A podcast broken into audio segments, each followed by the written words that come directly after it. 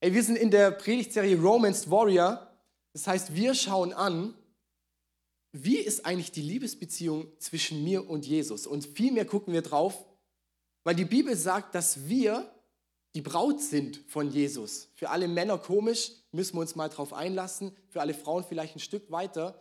Aber was wir gesagt haben, wir wollen mal in die Bibel schauen, was sagt denn die Bibel dazu? Warum sagt die das? Und warum ist es so was von relevant für uns? Und ein Nugget daraus ist, wenn die Bibel über die Braut Jesu redet, also über uns, dann redet sie auch über dich, aber vielmehr über uns. Das heißt, auch das Thema, das ich heute mitbringe, kannst du auf dich anwenden, aber vielleicht ist es noch viel relevanter für uns. Weil wie Gott immer denkt, er denkt in einem Volk und er denkt nicht ähm, nur in einzelnen Personen. Und genau da sind wir heute drin. Ich muss meinen Timer noch starten, sonst wird es hier ewig lang. Und ähm, ich freue mich wahnsinnig drauf. Und ihr werdet am Ende mehr verstehen, was mein Thema mit Romans Warrior zu tun hat, weil wir glauben, dass ja aus der Liebesbeziehung auch ein Kämpferherz kommt. Ja, also wenn jemand was meiner Frau antun will, dann wird selbst der, der größte Larry, der wird zu einem Kämpfer. Ja? Und das ist so ein bisschen das Bild, das wir auch haben. Wir glauben, dass die Liebesbeziehung zu Jesus uns zu kämpfen für ihn machen, für sein Königreich. Ich möchte euch eine Geschichte erzählen zum Einstieg. Ähm, es ist eine Geschichte, die ist nur einmal vorgekommen bei uns je. Und zwar, es war eines Abends. Ähm, ich bin ins Bett gegangen, ein bisschen später als meine Frau. Und meine Frau ist sehr sensibel, was das Schlafen angeht. Also jegliches Geräusch ist schwierig.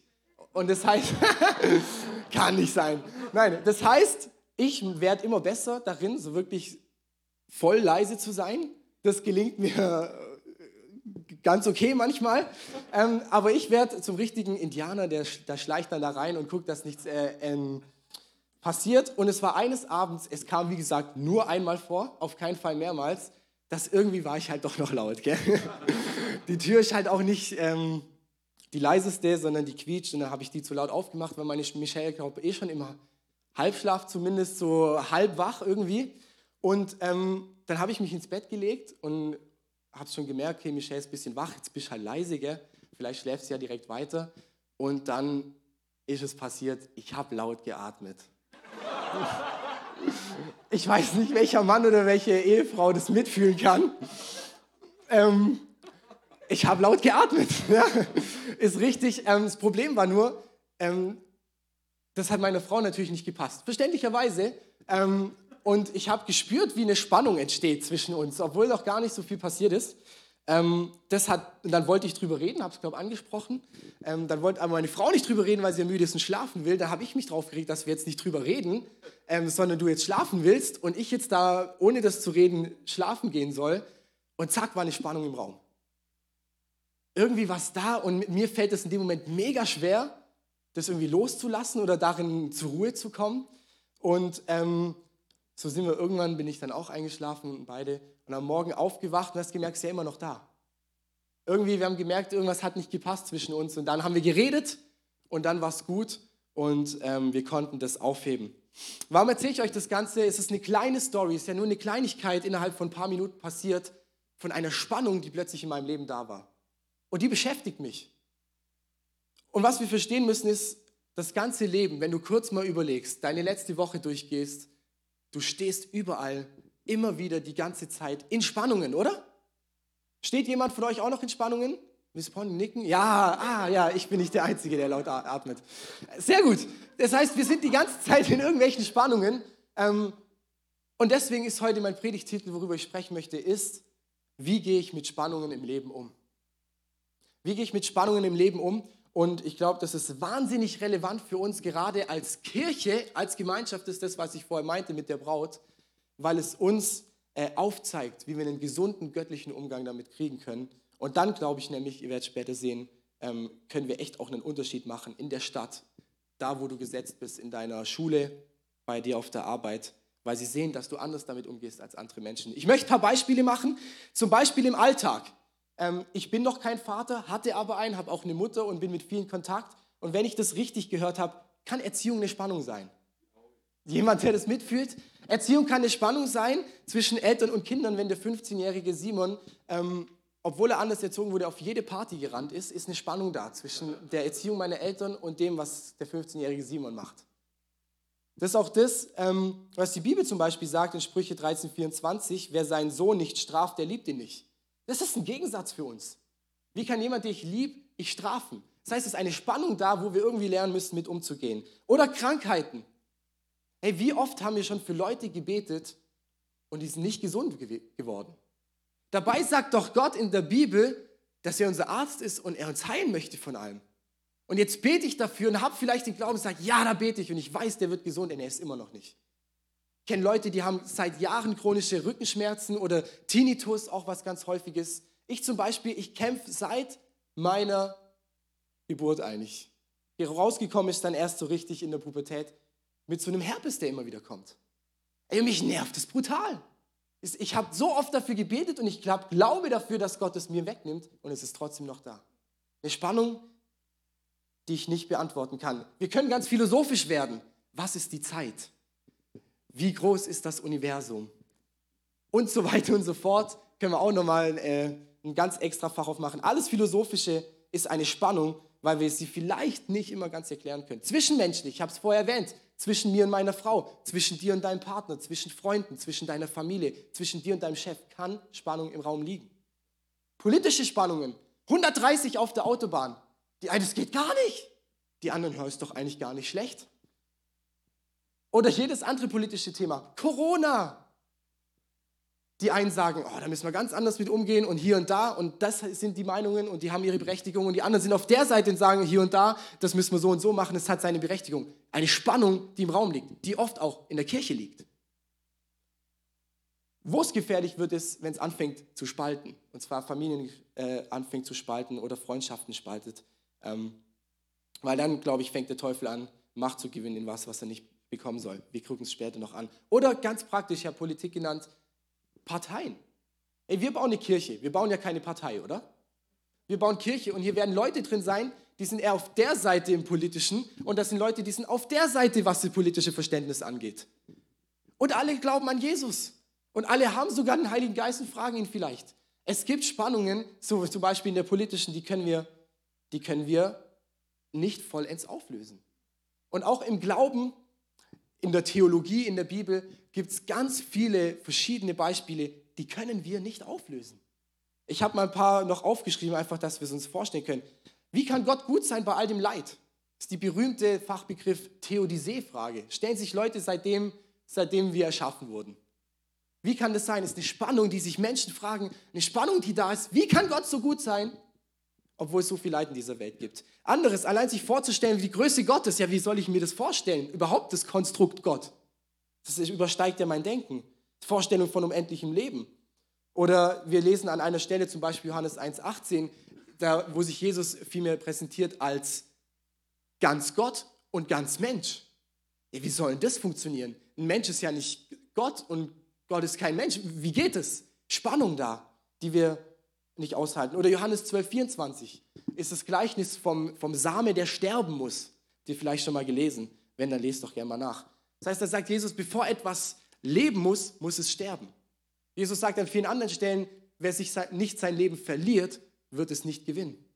Wie geht denn das, dass ich mein Leben verlieren soll und dann kann ich es gewinnen? Wie soll ich sterben, dass ich dann leben kann? Das macht ja biologisch überhaupt keinen Sinn. Genauso, wir sind in der Fastenzeit, mega die Spannung da. Wieso soll ich ihn jetzt hungern? Ey, da leide ich drunter. Was bringt es? Was, was kann Gott dann da mehr tun? Oder meine Predigt hier, bin ich auch in der Spannung gefesselt, weil ich kann euch nicht alles zu 100% erklären. Jetzt ist es raus. Ich gebe mein Bestes, aber ich werde die 100% wahrscheinlich nicht ganz erreichen. Oder allgemein, jeden Zweifel, den wir haben, ist eine Spannung, die plötzlich da ist zwischen dir selbst oder dir und Gott. Und auch, und auch im Glauben sind wir immer wieder konfrontiert mit so Gratwanderungen, sage ich. Wo es wahrscheinlich so, so, so, eine Balance gibt und du kannst auf eine oder der anderen Seite runterfallen. Eben das Fasten, dass es nicht religiös wird. Oder wenn du die Bibel verstehst, dass du an die Bibel glaubst, wo wir glauben, die Bibel ist unsere Grundlage, das ist das, woraus alles kommen kann, aber du kannst auch wie die Pharisäer gesetzlich werden und nur noch die Bibel so haarscharf nehmen und Jesus völlig aus dem Blick verlieren. Geht auch. Ist eine Spannung, die wir aushalten müssen, wo wir auch eine Balance finden müssen. Die Schöpfung ist göttlich. Naturschutz. Glaube ich, sind wir, sind wir Menschen zu beauftragt, als Christen vor allem. Weil es ist ja was Göttliches. aber ich kann auch viel mehr mich auf den Naturschutz fokussieren als auf Gott und dann wird dein Gott die Natur oder der Naturschutz. Das ist eine Spannung, die wir lernen aushalten zu müssen. Und in dem allen, gell, ich habe noch mal ein paar aufgeschrieben, ist zum Beispiel, wir fragen uns da oft, ey, was ist denn jetzt die, die richtige Lehre? Was ist das, was gelehrt werden muss, was gepredigt werden muss? Was ist dieses einzig Wahre? Was ist genau die richtige Kirche? Wie muss die Kirche von 2022, wie genau muss die gebaut sein? Was ist die richtige Partei? Wie ist der richtige Umgang mit Corona? Viele Fragen, wo wir viele Antworten drauf finden und es uns schwerfällt, eine Lösung zu finden. Das heißt, wir Christen sind für Spannungen gemacht. Oder? Wir Christen sind für Spannungen gemacht. Wir sehen das am Hand vom Konstrukt, dem Königreich Gottes. Da reden wir ja ganz viel drüber, oder? Seid ihr noch da?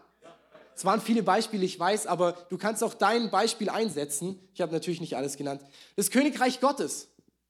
Das heißt, es ist schon da, aber noch nicht ganz. Das heißt, da ist was unter Spannung. Im Römerbrief heißt das, dass die Schöpfung noch ächzt unter der Last der Sünde, sie ist noch nicht erlöst. Und auch wir, heißt es da, sind schon heilig geklärt, gerecht erklärt durch Jesus. Und doch sind wir noch in der Welt, wo immer wieder Sünde passiert und wir immer noch, immer noch scheitern. Eine wahnsinnige Spannung, wo wir, wo wir Christen lernen müssen, schleunigst damit gescheit umzugehen. Und das ist der Glaube allgemein. Glaube allgemein ist eine Spannung, weil wir glauben in etwas, was wir nicht sehen. Von außen ja völlig verrückt. Wir glauben an ein Königreich, das nicht sichtbar ist. Wo ist der König? Wo ist das Königreich? Wo ist das Schloss? Wo sind die Mauern davon? Wir glauben daran, dass irgendwann ein jemand aus dem Himmel wieder runterkommt, die Herrschaft der ganzen Welt übernimmt, alle anderen Herrscher sich unterordnen müssen, jeder sich beugen wird und er seine Herrschaft auf die Welt auf, aus, ausbreitet und sie dann erneuert. Das ist ja brutal verschwörerisch.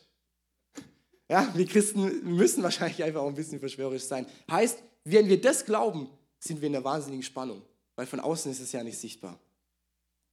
Für mich habe ich definiert, ähm, so wie ich drüber rede, habe ich gemerkt, es gibt ähm, so zwei bis drei Arten von Spannungen. Das hilft uns, glaube ich, ganz gut, das mal ein bisschen einzuordnen, um zu kapieren, wie wir dann sauber damit umgehen können. Und da gehe ich dann demnächst drauf ein. Es gibt zum einen die Art der Spannung, das erstens lösbare Spannungen auf dieser Welt. Der Streit mit mir und Michelle, eine lösbare Spannung auf dieser Welt. Wir mussten aufeinander zukommen, mussten uns mal, mussten uns mal hinsetzen, drüber reden und dann ist es gut gewesen. Auch viele theologische Fragen, glaube ich, sind eigentlich lösbar auf dieser Welt, sind für uns eigentlich recht klar rauszulesen, was da Sache ist. Da gibt es den zweiten, das sind unlösbare Spannungen auf dieser Welt. Und da gibt es für mich einen Unterpunkt, die wären theoretisch lösbar, wie wenn Michelle und ich streiten, aber Michelle sich das Leben lang von mir barrikadiert, könnte ich es nicht lösen, obwohl es theoretisch lösbar wäre. Oder auf der anderen Seite auch wirklich unlösbare Dinge auf dieser Welt. Und da sind wir bei ganz vielen theologischen sowie auch Glaubensfragen, die wir so haben, die ich auch ganz viel aufgelistet habe. Das heißt, wir haben Spannungen überall im Leben. Besonders wir als Christen im Glauben an Jesus sind noch mehr Spannungen äh, ausgesetzt. Deswegen müssen wir lernen, damit umzugehen. Wir sind in der Serie Romans Warrior im Hohelied ja unterwegs, wo ganz poetisch und ganz, ganz wow, auf so einer richtig lyrischen Sprache ja diese Beziehung zwischen, zwischen Jesus und uns repräsentiert wird anhand von Salomo und Sulamit. Und ich habe euch mal eine Bibelstelle mitgebracht, da hat sie auch eine Spannung, die sie aushalten muss und ich löse es dann nachher im Laufe der Predigt auf. Ich löse mal vor, Hohelied 1, Vers 6 bis 7. Starre mich nicht an, weil meine Haut so dunkel ist, die Sonne hat mich dunkel gebräunt. Die Söhne meiner Mutter ärgerten sich über mich und ließen mich die Weinberge hüten. Oh, ich habe die falsche Übersetzung gelesen, gell? Die, die, die Weinberge bewachen. Sag mir, du meine Seele, der meine Seele liebt, wo weidest du die Herde? Wo lässt du lagern am Mittag? Weshalb soll ich meine, wie eine Verschleierte sein bei den Herden deiner Gefährten? Auch sie hat ganz viele Fragen, wieso sie da drin steht oder Dinge, die sie nicht versteht, eine Spannung, die sie in ihrem Leben hat und die sie nicht versteht. Die große Frage, die sich doch jetzt stellt, wieso um alles in der Welt müssen wir überhaupt Spannungen aushalten? Ich dachte, wenn ich Jesus kennenlerne, kennenlerne wenn ich ihn verstehe, dann habe ich nie mehr im Leben Probleme. Alles ist happy clappy, alles ist gut, das ganze Leben ist schön, oder? Nee, nicht oder. Es gibt ein paar Punkte, wo ich glaube, wo wir Spannungen aushalten müssen, weil Gott darin was bewirken möchte. Nummer eins, Gott möchte, dass wir wachsen. Gott möchte nicht, dass wir stehen bleiben, wo wir sind. Und ich glaube, er braucht Widerstände in unserem Leben, um uns immer mehr in sein Ebenbild zu verwandeln. In dem verwandeln, was wirklich göttlich ist. Was er mit uns vorhat. Und er nutzt Widerstände dazu, das zu nutzen. Zum Beispiel, es ist eigentlich wie, es ist ein Reifeprozess. Ja? Ein Reifeprozess ist ein Erziehungsprozess wahrscheinlich auch, der Gott mit uns geht. Genauso wie, wie, wie Eltern mit ihren Kindern in Beziehung sind und da ähm, Widerstände dem Kind entgegenbringen müssen, dass es am Ende nicht mehr auf die Herdplatte, auf die Herdplatte fasst, ähm, tut es auch Gott mit uns und das sind Wachstumsschmerzen. Ey, wer weiß es noch in der Pubertät, irgendwann hat einfach mal ein Gelenk wehgetan. Oder irgendwas hat wehgetan und dann wird es auch wieder gut, weil es gewachsen ist. Es sind Wachstumsschmerzen, sie gehören zu unserem Leben dazu. Und Gott erzieht uns. Eine Bibelstelle als Beispiel, Offenbarung 3, Vers 19. Wenn ich lieb, wen ich liebe, den weise ich zurecht und erziehe ihn streng. Bleib nicht gleichgültig, sondern kehre um. So Gott erzieht uns. Er zieht dich und er zieht mich. Und das ist eine Form, wie Gott, wie Gott uns zum Wachsen bringt. Durch ihn, ganz praktisch zu uns. Und der andere ist, glaube ich, auch wir untereinander nutzt Gott, dass wir uns gegenseitig schleifen. In der Bibel heißt es in Sprüche 27, 17, Eisen schärft Eisen, ebenso schärft ein Mensch einen anderen. Das heißt, auch wir untereinander können uns durch Widerstände schleifen und uns zu einem größeren Juwel machen dadurch, wenn wir Jesus in das Ganze reinlassen.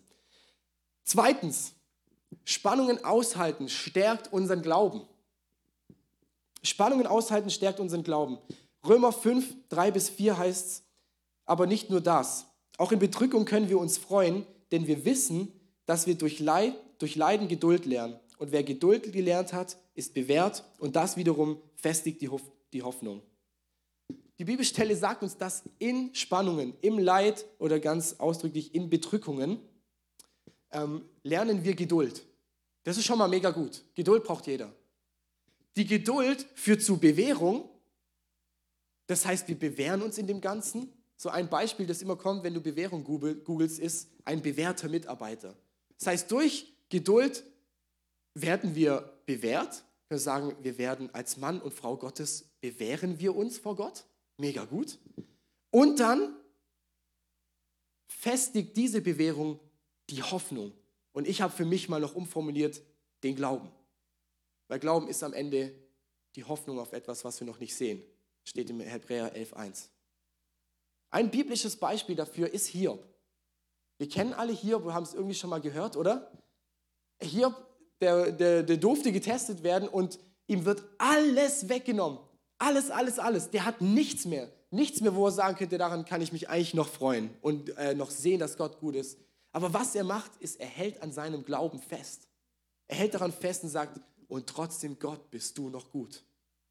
Ich glaube, er hat gelernt, in den allen Sachen, in den ganzen Spannungen, wo ihm noch mehr weggenommen wird, Streit mit seiner Frau und, und, und, und, und, hatte immer mehr gelernt, in dem ganzen Leid merke ich, dass sich mein Glauben bewährt und dass mein Glauben immer fester und standhafter wird.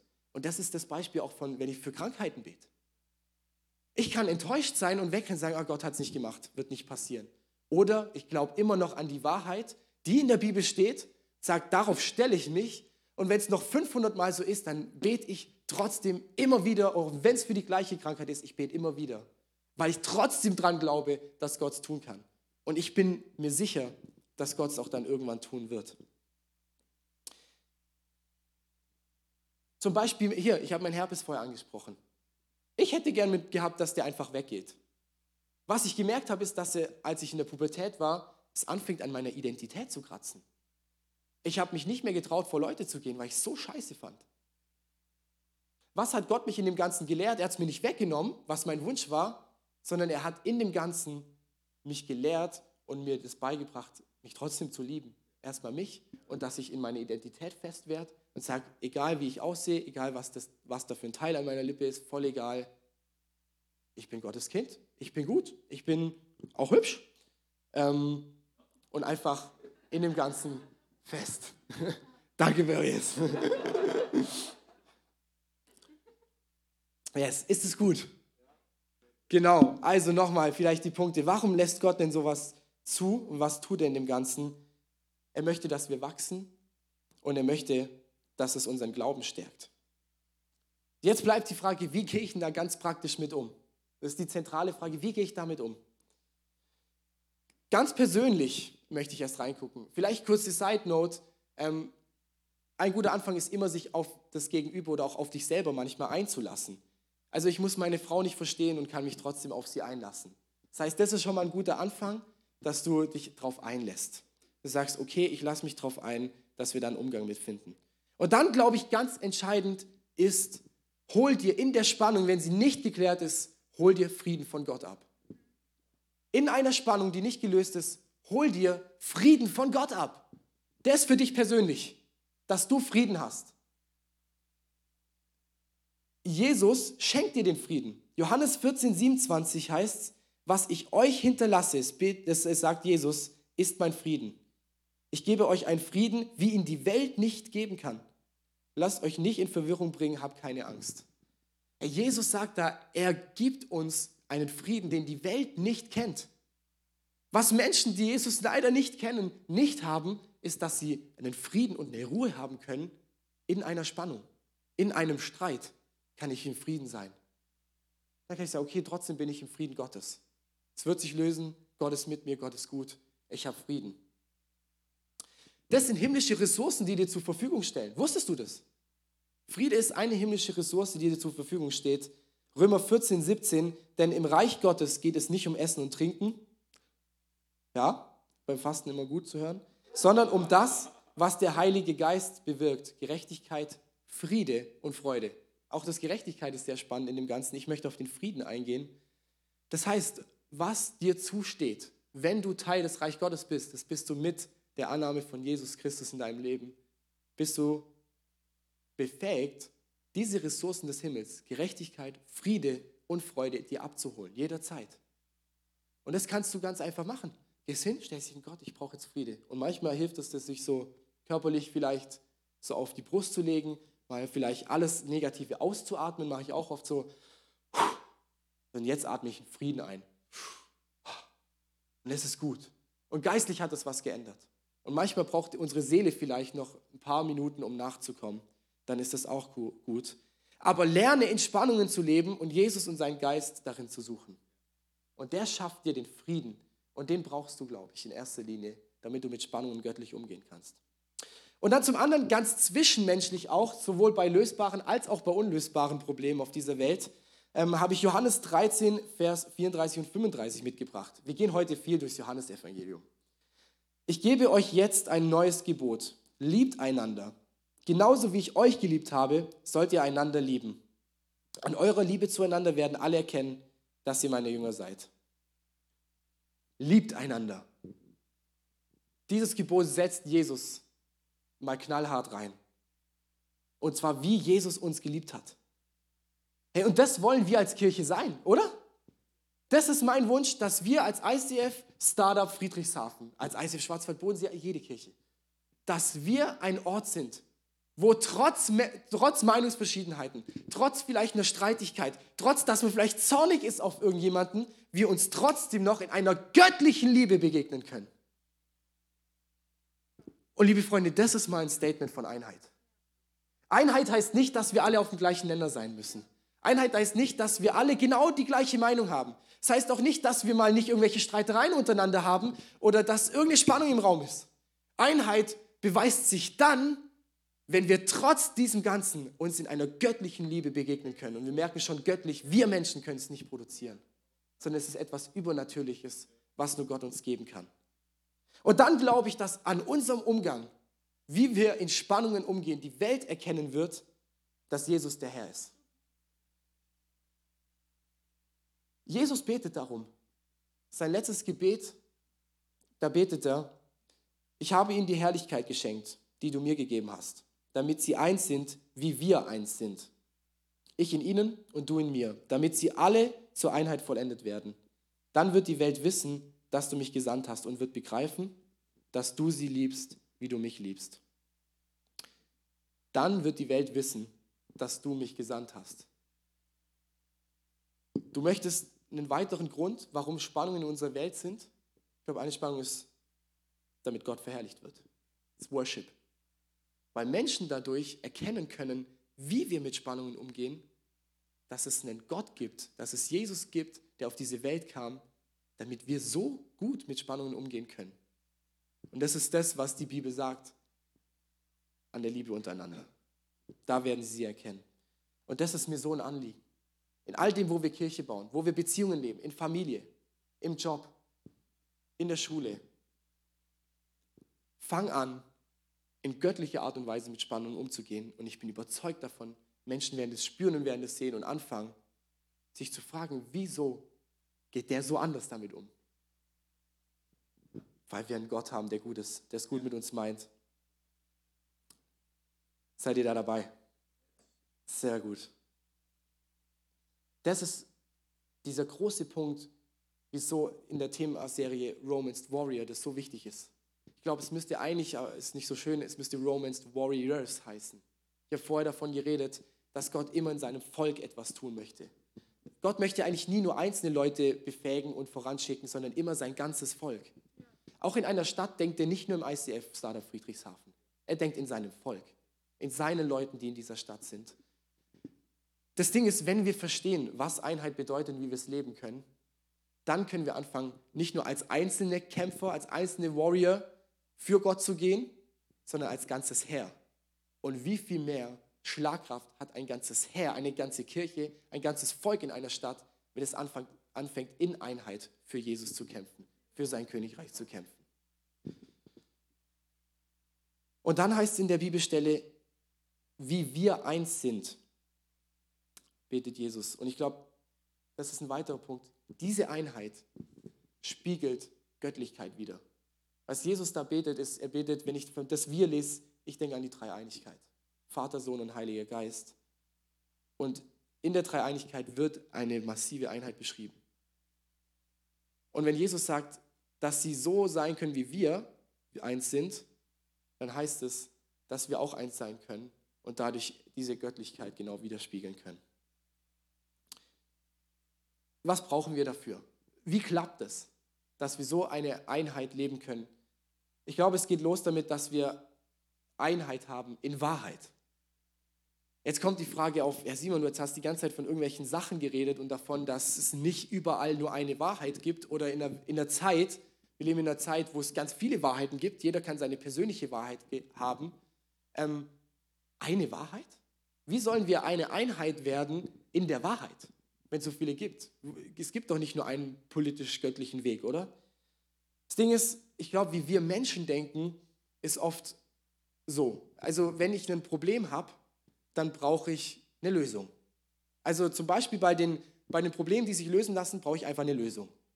Dann gibt es Probleme, die lassen, sich, die lassen sich theoretisch oder gar nicht lösen. Ähm, und da brauche ich entweder Erlösung oder ich brauche eine Wahrheit, die uns aufzeigt, in welche Richtung es geht. Und wir Menschen denken immer an irgendein Programm, an irgend, irgendwas ganz Bestimmtes, was definiert ist, nach dem wir gehen können. Diese eine Wahrheit, bam und fertig. Das Ding ist, wieso ich glaube, dass die Bibel nicht immer genau uns sagen muss, was zu tun ist, weil die Bibel sagt zum Beispiel nicht genau, was zum Thema Corona ist. Weil die Bibel sagt, du brauchst eine lebendige Beziehung zur Wahrheit. Das ist noch ein Grund, wieso wir in Spannungen stehen, ist für Beziehung. Was heißt eine Beziehung mit der Wahrheit? Hä?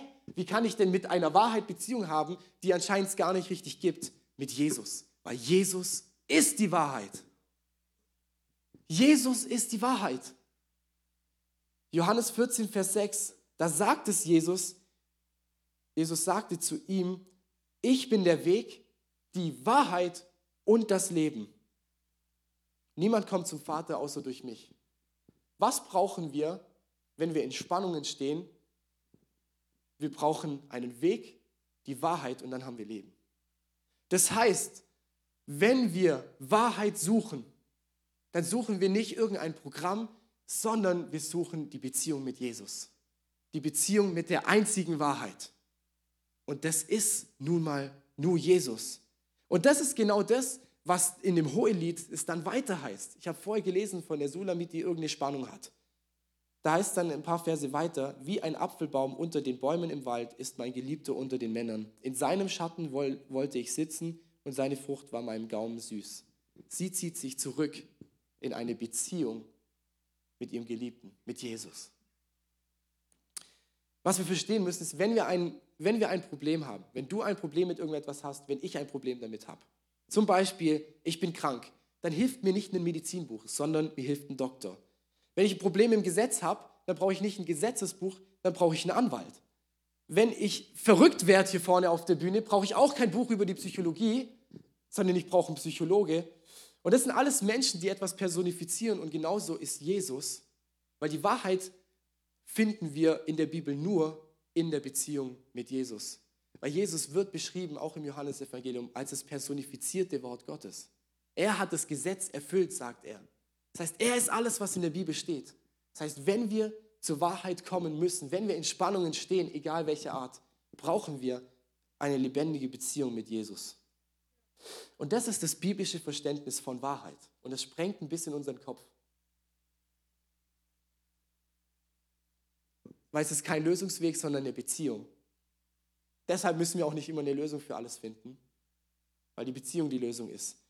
Übrigens, das ist das, was Gott von Anfang an wollte. Gottes Ziel war nicht, dass, dass er Menschen schafft, die er eine Wahrheit und eine Richtung mitgibt, dass sie danach laufen und fertig. Gottes Ziel von Anfang an war, mit Menschen in Beziehung zu sein.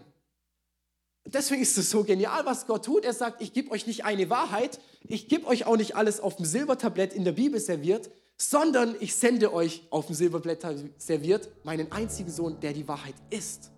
Und wenn du an ihn glaubst, dann wirst du die Wahrheit Stück für Stück immer mehr auch erkennen. Das heißt, wir müssen an ihn glauben. Wir müssen an ihn glauben und anfangen, diese Beziehung aufzubauen. Und wichtig ist, ähm, Jesus wird auch beschrieben als der Anfänger und Vollender unseres Glaubens.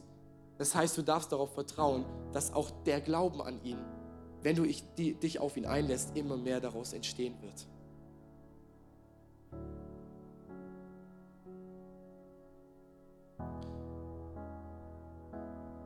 Und das ist manchmal richtig anstrengend für uns weil ich sage es euch ganz ehrlich, es wär, das Leben wäre, glaube ich, deutlich leichter ohne Spannungen.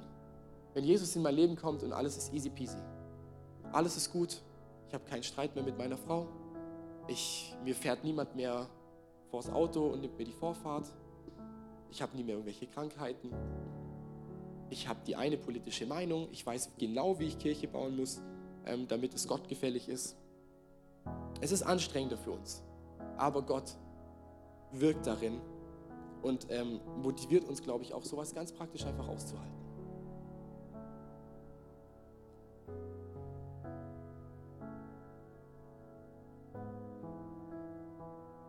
Es gibt immer diesen, diesen, diesen coolen Satz, oder im Englischen heißt Mensch Human Being, nicht Human Doing. Und das drückt für mich genau das aus. Jesus möchte eine Beziehung, einfach sein mit uns. Wir sollen mit ihm sein und nicht nur tun. Das Tun entsteht dann aus dem Sein und nicht andersrum. Und genau deswegen macht es Sinn, dass die Wahrheit, Jesus, wir in Beziehung mit ihr stehen sollen. Sein und nicht einfach irgendein Lösungsmuster folgen und tun.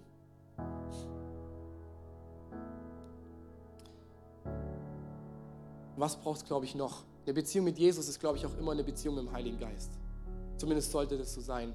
Und mit dem Annehmen von Jesus kommt der Heilige Geist auf dich. Du musst nur anfangen, auch mit ihm eine Beziehung zu bauen und anfangen, mit ihm das Leben zu gestalten und ihn auch ein, einzuladen, ins, Le ins Leben zu kommen und darin zu wirken.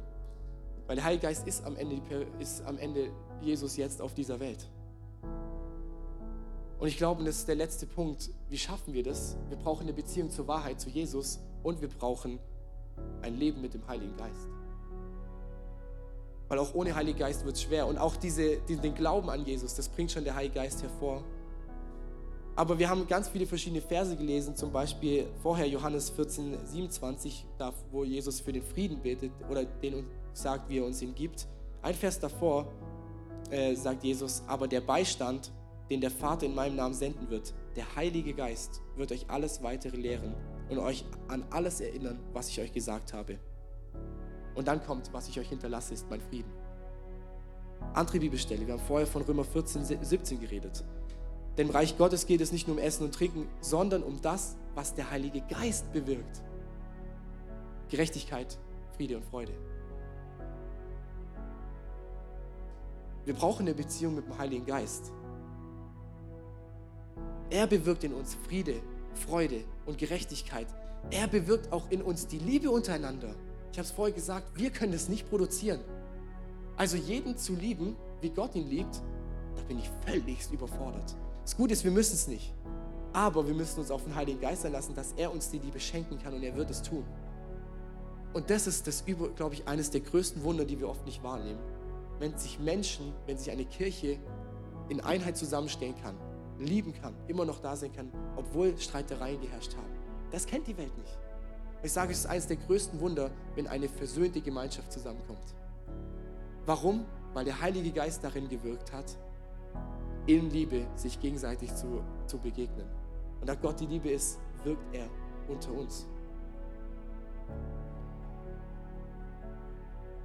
Und zu guter Letzt sagt, sagt der Heilige Geist oder sagt die Bibel über den Heiligen Geist, ist auch unser Tröster. Also er tröstet uns auch, wenn wir in der Spannung stehen, die wir schier nicht aushalten, wo es vielleicht richtig wehtut, wo wir leiden, wenn wir fasten und es, ich leide manchmal und der Heilige Geist kann mich trösten. Er kann mir, er kann mir da helfen.